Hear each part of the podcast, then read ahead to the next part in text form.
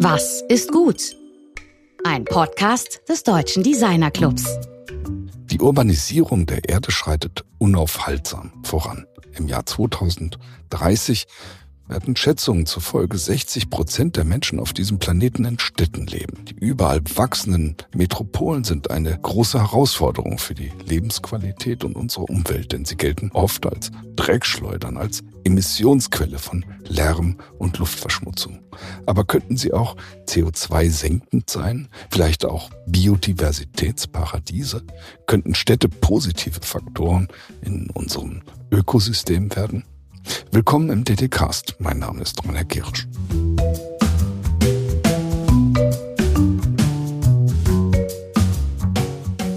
In der letzten Woche sprachen wir mit Marcel Teine über eine der zentralen Themen der Designbranche, die kluge und nahtlose Verbindung von Design und Content. Heute geht es in eine andere Dimension. Es geht um nachhaltigen Städtebau. Und zwar radikal nachhaltigen Städtebau, der Städte zu positiven Faktoren in unserem Ökosystem machen will. Unser Gast ist Stefano Boeri, Architekt und Stadtplaner. Er ist Professor für Stadtplanung am Politecnico di Milano und leitet das Future City Lab an der Tonji Universität in Shanghai. Dort wird die Mutation der großen Metropolen der Welt aus der Perspektive der Biodiversität und der städtischen Forstwirtschaft erforscht. Stefano baute 2014 in Mailand ein Hochhaus namens Bosco Verticale, übersetzt vertikaler Wald, das in der ganzen Welt als Symbol und zugleich als gebauter Beleg für eine andere grüne Großstadtarchitektur gilt. Wir haben in unseren Shownotes für euch zahlreiche Links zu seinen Projekten zusammengestellt, die viele Anregungen zu den Themen Design, Architektur, Städtebau, Stadtplanung oder Baupolitik enthalten.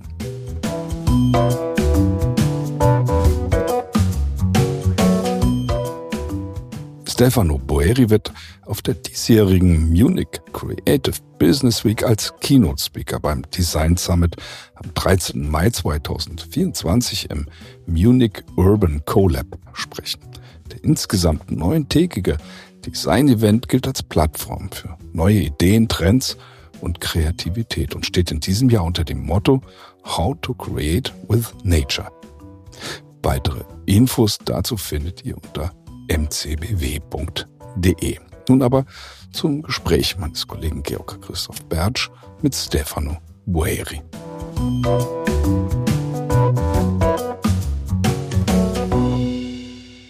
Yes, uh, great to have you here in the studio, Mr. Yeah. Boeri. I'm very happy to have you as a guest. It's my pleasure. Good. Where are you right now? I am in Milano in my studio uh, with my colleagues working as basically. working like always. Yeah. Your book, Transforming Biocities, Designing Urban Spaces Inspired by Nature, was published this year. It's a, a very fascinating book. And it's uh, a collective approach uh, with four more editors. Uh, Giuseppe e, Scarascia, Mugnozza, Vignente Gaillard, Fabio Salbitano, Giovanna Ottaviani Aalmo. This is a transdisciplinary approach. But what is the key message that you would like to transform to the readers? Well, the key message is that the city should understand that in the next year, they have to decide what to do, or they remain uh, simply the origins of global warming and climate change, since they produce uh, basically the 70 75% of the CO2 which is present in our atmosphere and which is at the origin of global warming. Or they decide to, to remain uh, the victims, the first victim of the, of the disadvantages of the consequences of global warming. Uh, just think how what's happening in the coastal metropolitan environment with all the flooding risk and the also catastrophes produced by extreme meteorological accidents and so on. Or they have the courage and the awareness to become the protagonist of a worldwide campaign to tackle down, to slow down global warming. So I, I believe cities are much more than state and nations, the possible protagonist of uh, radical change. That's why BioCity, BioCity is a book. It's uh, at the same time, let's say, uh, uh, a necessity or a perspective, a new perspective on cities. We are used to say uh, biocities are cities hosted by nature rather than nature hosted by cities. We are used to say used to say that well in biocities green and blue components are understood to be assets rather than costs. So all this is simply to let's say to strengthen this concept of cities that should accept to be the protagonist of a new uh, way to observe the survival of our species in the planet. Oh, I think in in, the, in, this book you differentiate ten, I would call it systemic functions of biocities. Uh, first, it's the biocity as a carbon sink, the self-sufficient biocity. So let's start with this. What is the self-sufficiency of a biocity? How can a city be self-sufficient? Well, self-sufficiency is something that could be observed from many different point of view. Uh, I prefer I prefer to observe this also starting from the very very small scale of the single buildings. So, 20 years ago, together with Jeremy Rifkin uh, at the Venice Biennale, Architectural Venice Biennale, we have launched the manifesto trying to, let's say, uh, suggest the hypothesis that every every building could become a, a clean energy plant uh, capable to absorb the energy of the sun, the energy of the wind, to let's say to use uh, the underwater water to let's say really produce clean energy and distribute it all around. I think that this manifesto was probably a little bit too anticipating the condition that today we have. That today we have. So basically, uh, I believe that when we talk about the future of city, uh, what makes this uh, perspective extremely intriguing is that at the same time we're talking about a very large and complex organism, but in other words, is a palimpsest of, uh, let's say, uh, processes, of intentions, of uh, projects, of uh, legacies from the past. And we talk about something which could be related to the small and middle-sized scale of every single building. That's why, that's why I believe that the future of city is also strictly related with, uh, with uh, retrofitting, of how we could intervene, changing the nature of uh, a larger number of obsolete energy consuming buildings, not only uh, investing only in new in new construction. Another for me for me very important aspect is the differentiation is the description of the biocity as an urban rural balanced structure. So, what is this balance about? About the urban and the rural space? You've got the peri-urban space, you've got the rural space, you've got the, the urban space, but this balance between urban and rural is something really interesting for me. Well, absolutely. I believe that uh, we we have to we have to let's say accelerate something that uh, is already happening. That is the fact that we are more and more aware that this drastic distinction between uh, urban sphere and, and the natural sphere is basically over. So all our attempts to put living nature outside our body, outside our cities, outside our buildings, it's over. And this is also in reason of what we have understood in, in this dramatic period of the pandemic, where uh, microorganism was capable to change the life of basically all the individuals all over the world. So we have, I think, I believe, uh, understood uh, that that uh, this uh, dichotomy, this binary way to observe the relation between artificial and nature is it's over. It's it's a obtuse and stupid way to see to see the world and to see our, our role in the world. So um, when we talk about cities, um, uh, we talk about a habitat that in the last centuries has become basically a mineral habitat. And it's a very hyper specialized habitat that our species have, chosen for, for our life. So we know that more than 60, 62% of humanity live in cities nowadays. So the point is, and the challenge is, what could we do in order to reintroduce living nature? That means, that means to learn to cohabit with other living species. And this is not only for plants.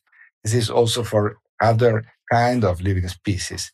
And, and that's a, a very, uh, let's say, complex. I'm not saying that it's an easy decision. It's very complicated, but necessary decision because we need this kind of cohabitation. We need for many reasons.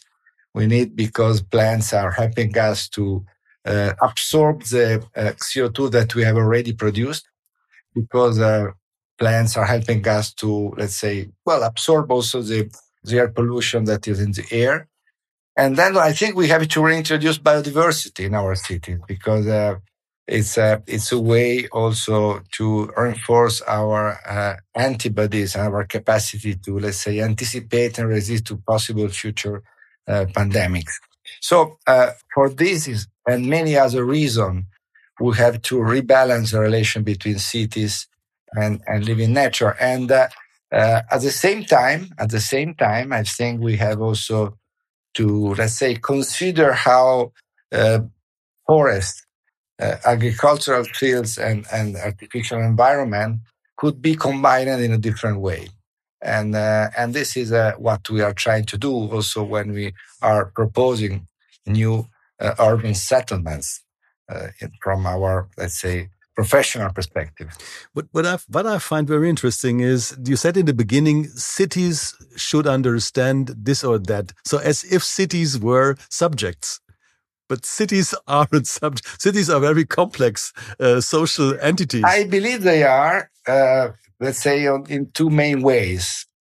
Uh, in a very formal way, probably the less important, but at the same time, quite interesting Uh, if you observe what has happened since uh, uh, Paris COP15 uh, uh, in uh, 2015, uh, where, where basically where, where nations that are trying to promote a very large campaign to tackle down uh, global warming. nowadays, just in, just in, in for instance, in, in, Dubai, in these days or last year in Sharm, are network of cities the real protagonist of this attempt. So network like C40 or 100 uh, regeneration regeneration cities. So there are network cities that are, let's say, coming from geographical different geographical basins, or be simply because they are part of some uh, worldwide uh, network of association, like we have done with uh, uh, the forum on, uh, on uh, urban forest which we have promoted in, in Washington two months ago, where cities were protagonists. And there is a network of cities that are pushing in the direction of urban forestry. So, but it's always cities that are taking care of that. And then there is another reason that I think to make cities so important. And this is that uh, today we cannot separate uh, the challenge of uh, ecological transition with the other challenge of reducing of inequalities. It is uh, going to be the, one of the main and still still the main issue also uh, on, on on the table in a in a in, let's say in, in in these days in a, in a Dubai or last year in a, a Sharm where all the issue about loss and damage has become the main point of any possible discussion of future ecological transitions. So and it's already about cities. If the question is cities as a single subject, that's a, that's a very important point. Uh, I believe we can answer yes. We can answer yes because from a symbolic point of view, uh, the sense of uh, being part of belonging uh, that is uh, so important in the identity of a city, in the collective imaginary of citizens, uh, when a city decides to take a clear position to, to let's say, to root a vision on a series of public policies that are shared uh, at that very point. At the very point, there is a, an amazing, uh, let's say, energy that comes up, uh, a kind of bottom up energy that makes the city, which is, as you are saying, a multitude of individuals. Well, but in this very moment, cities could become a subject and let's say with, with an idea. It's connected with a tension between being a multitude and sharing one vision. When you share a vision, you are, let's say, forcing or let's say pushing in the direction of becoming one, one subject, one soul, if you want. So this is a, uh, always a, a, very this is a, but it's a, it's a very learning issue, but it's, it's true what you are saying.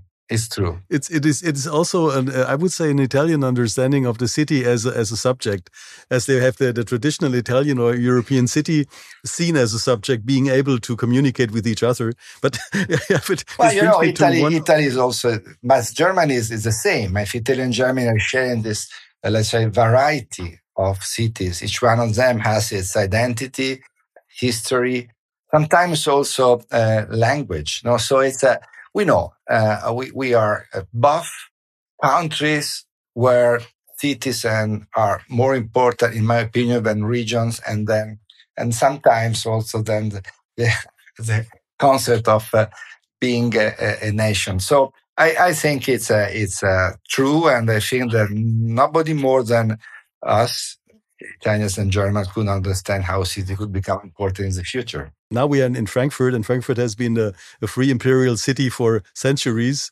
Uh, so this is also interesting because also in contrast to Munich, which was a uh, which was a monarchic uh, central capital. I know very well. That's the reason I, I love Frankfurt. We are now coming Frankfurt because we are not will will uh, design the Italian pavilions for the next uh, book there in October, because you know Italy will be the main uh, there. So we are now studying how to represent Italy, contemporary Italy.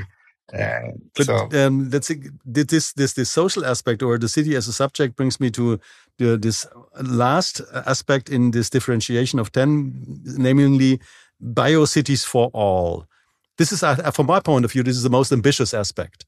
How do you how do you really construct something, plan something, or interact um, in order to create something which is offering a better life, which should be the promise for all. This is uh, absolutely important because uh, policies for ecological transition too often too often focus on uh, designing privileged privileged places. No? So um,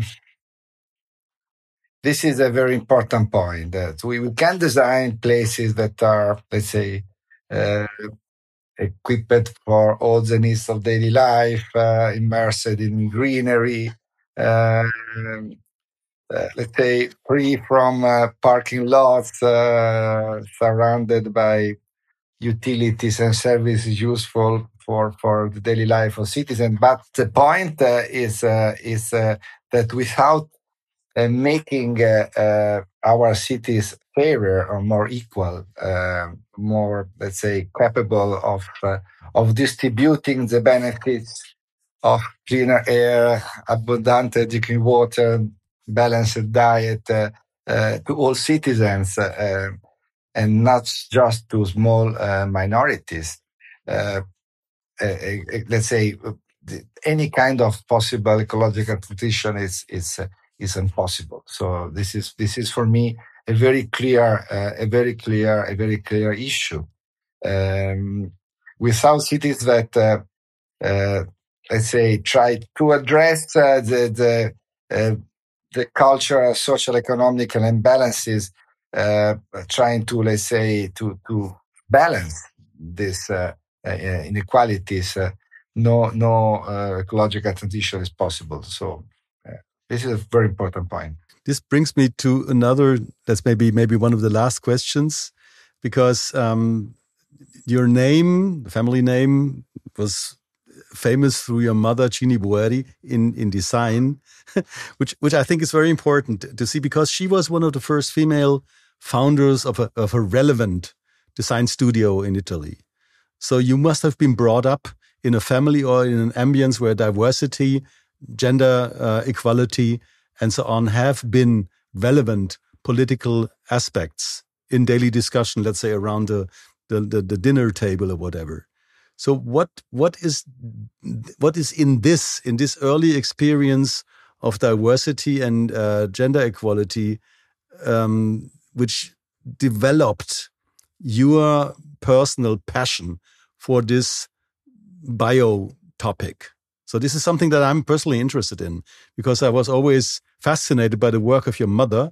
And now I've got the chance to talk to you, who is a, famous architect today, uh, can reflect on that. That's a, that's a, a important and uh, at the same time delicate issue. But well, my mother designed in uh, in the seventies uh, a small house uh, in a forest nearby Milano called La Casa nel Bosco, the house in the woodland.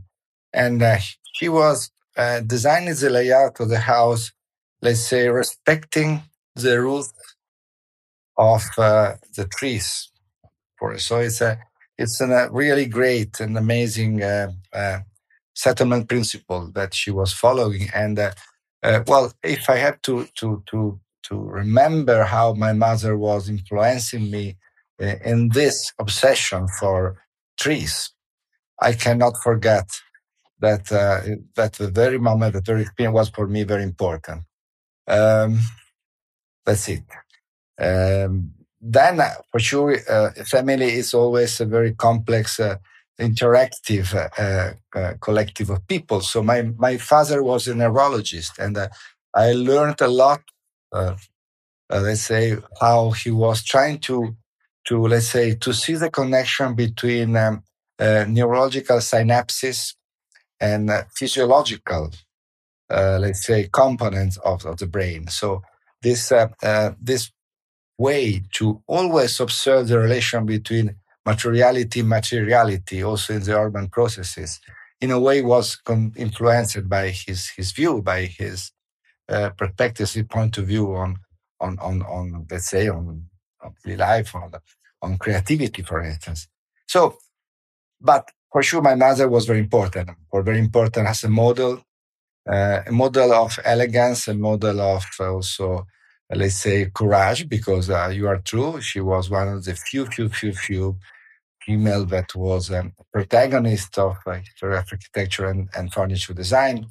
And uh, I, I decided to become an architect when uh, uh, we, we, she invited me in California and we went together to visit uh, an amazing uh, uh, Louis Kahn uh, project, the Salk Institute, designed by um, by, by, by Kahn nearby San Diego.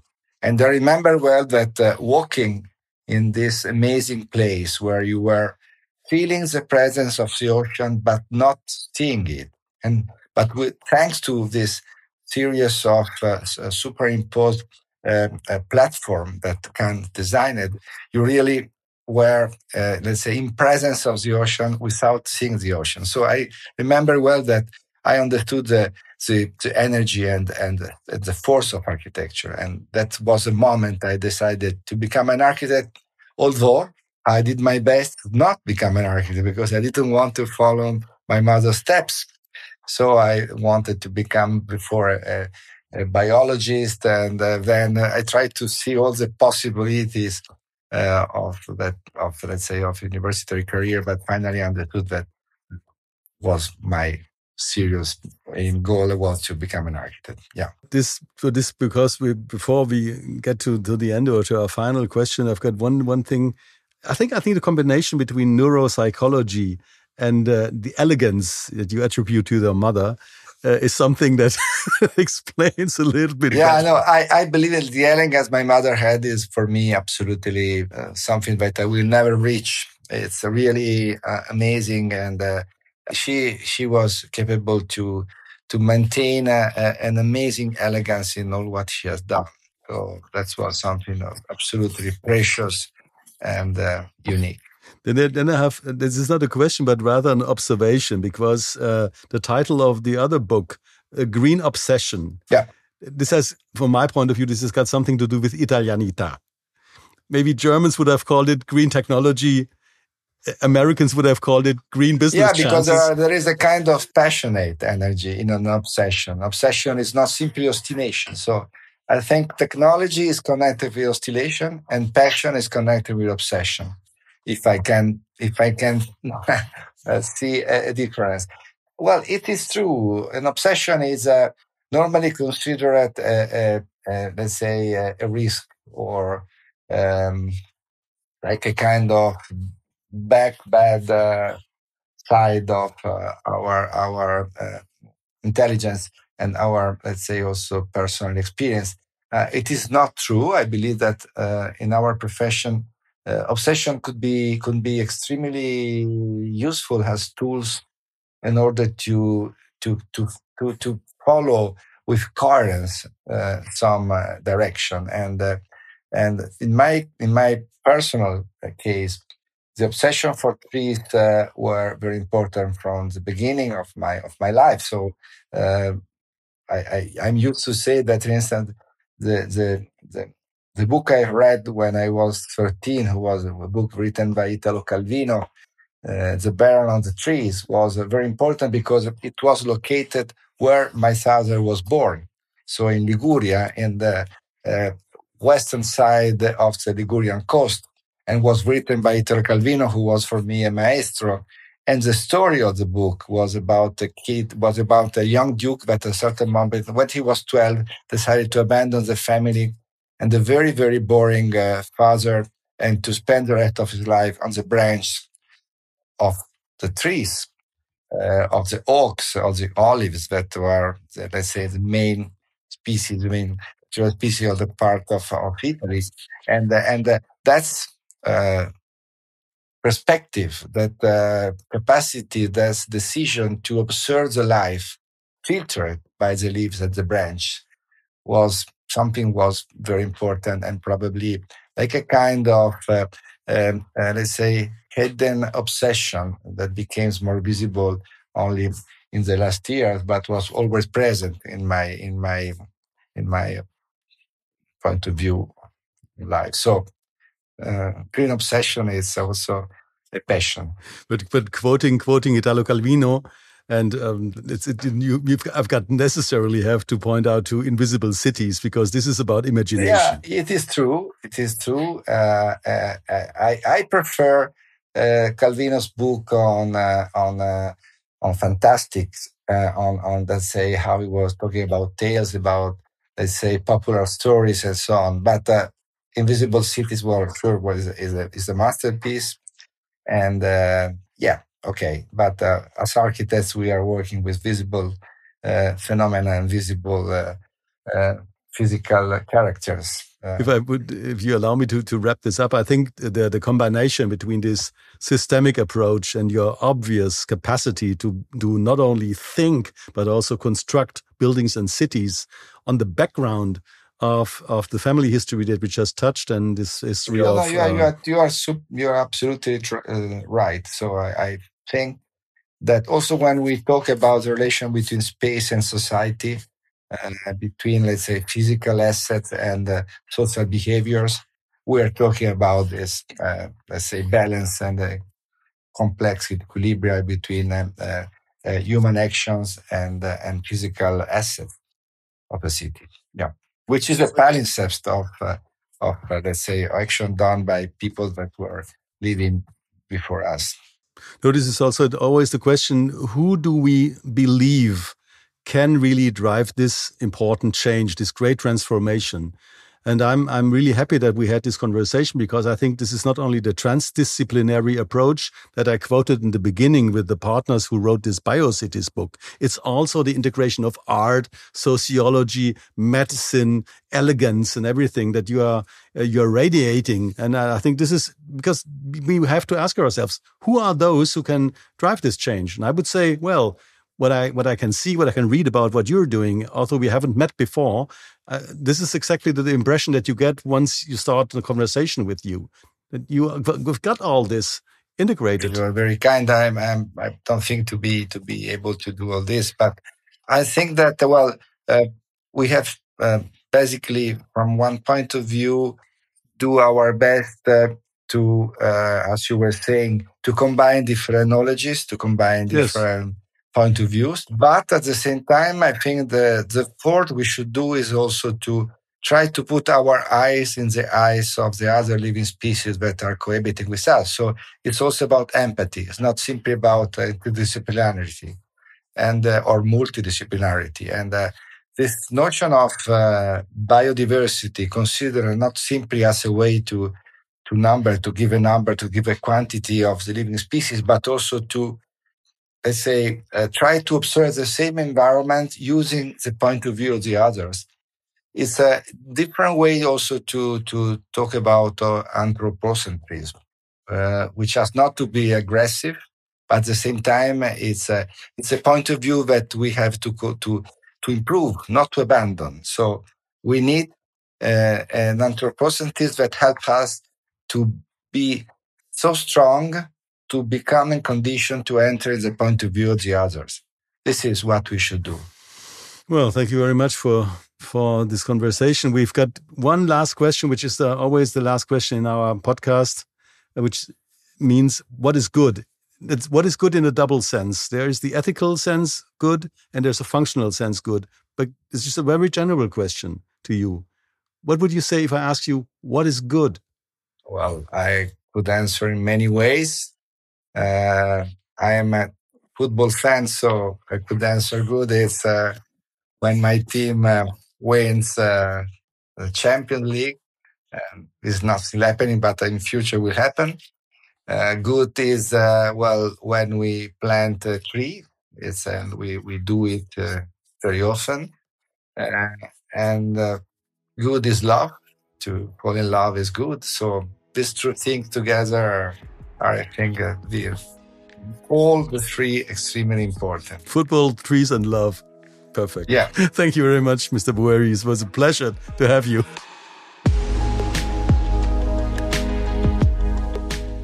Das war Georg im Gespräch mit Stefano Boeri. In der kommenden Woche sprechen wir mit der Designerin Maria Möller. Sie gründete 2020 zusammen mit Laura Mohn das Startup Talking Hands, das sehr erfolgreich gebärdend Daumenkinos produziert. Wir wünschen euch an dieser Stelle wie immer alles Gute und eine kreative Woche. Eure Telecast-Redaktion.